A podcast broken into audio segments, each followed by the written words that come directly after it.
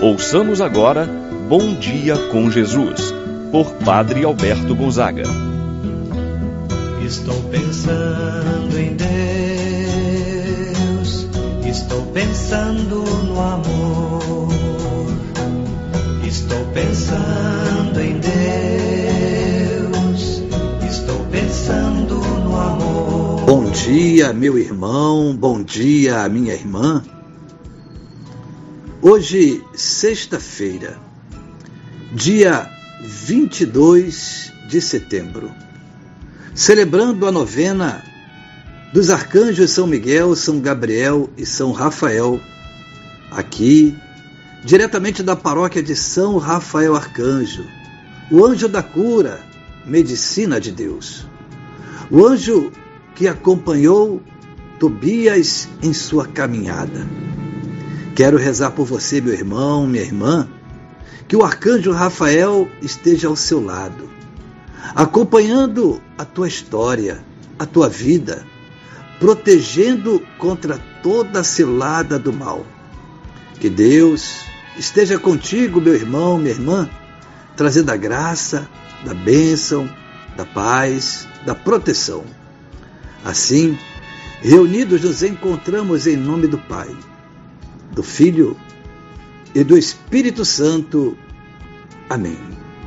A graça e a paz de Deus, nosso Pai, de nosso Senhor Jesus Cristo e a comunhão do Espírito Santo esteja sempre convosco. Bendito seja Deus que nos reuniu no amor de Cristo. Rezemos a oração ao Espírito Santo. Vinde, Espírito Santo Enchei os corações dos vossos fiéis, acendei neles o fogo do vosso amor, enviai o vosso Espírito, e tudo será criado, e renovareis a face da terra. Oremos.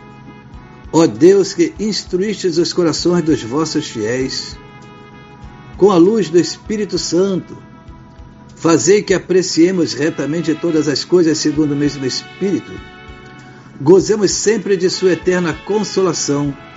Por Cristo nosso Senhor. Amém. Ouçamos com atenção a palavra de Deus. No dia de hoje, o Evangelho de São Lucas, capítulo 8, versículos de 1 a 3. Naquele tempo, Jesus andava por todas as cidades e povoados, pregando e anunciando a boa nova do reino de Deus. Os doze iam com ele, e também algumas mulheres que haviam sido curadas de maus espíritos e doenças. Maria, chamada Madalena, da qual tinham saído sete demônios. Joana, mulher de Cusa, alto funcionário de Herodes, Susana e várias outras mulheres que ajudavam a Jesus e aos discípulos com os bens que possuíam. Palavra da salvação. Glória a vós, Senhor. Meu irmão, minha irmã, o evangelista São Lucas apresenta Jesus em plena atividade missionária. Além dos doze, acompanhavam ele também os discípulos e algumas mulheres. Sendo assim, percebemos como era formado o primeiro grupo que acompanhava Jesus. São Lucas tem um particular interesse em fazer notar a presença das mulheres desde o início da vida pública de Jesus. É relevante esta informação. Jesus está além do seu tempo. Enquanto as mulheres não eram discípulas dos mestres da lei, não acompanhavam, não tinham voz nem vez. Em Jesus, ao contrário, elas têm uma grande importância. Foram também as mulheres testemunhas, igualmente da morte.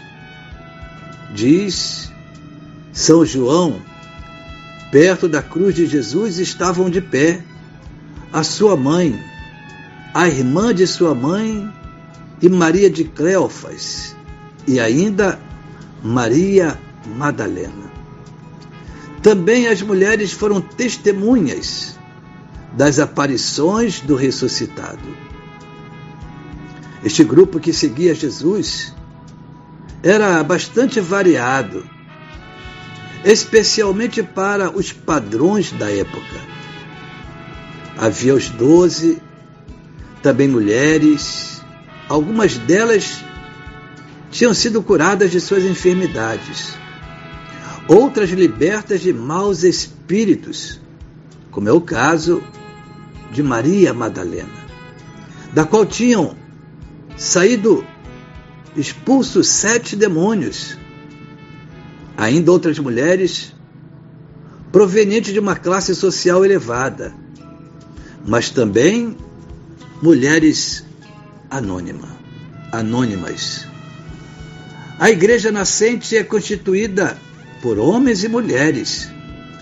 Todos são amados e perdoados. Todos são participantes do reino.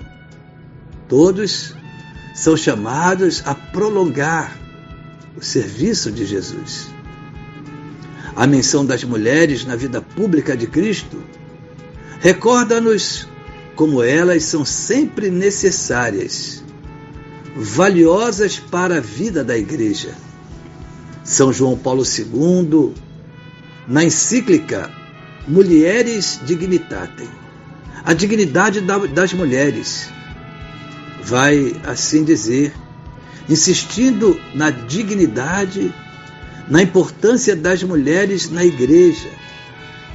E convida-nos a valorizá-las nas nossas comunidades.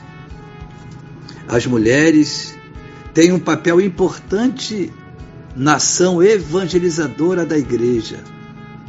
São elas que estão à frente da maioria dos trabalhos das nossas comunidades, colaborando de forma efetiva e afetiva com todas as ações pastorais. Quantas são as mulheres responsáveis, coordenadoras de uma pastoral?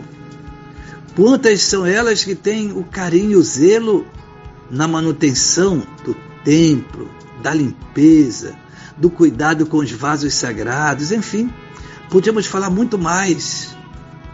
As mulheres sustentam, seguram a vida da igreja. Que nós saibamos valorizar o trabalho dessas mulheres em nossas comunidades. A você, mulher que aqui nos acompanha, nosso carinho, nossa gratidão pela sua presença, pelo seu trabalho, pelo seu amor à igreja. Procuremos manter-nos fiéis também aos ensinamentos do Senhor.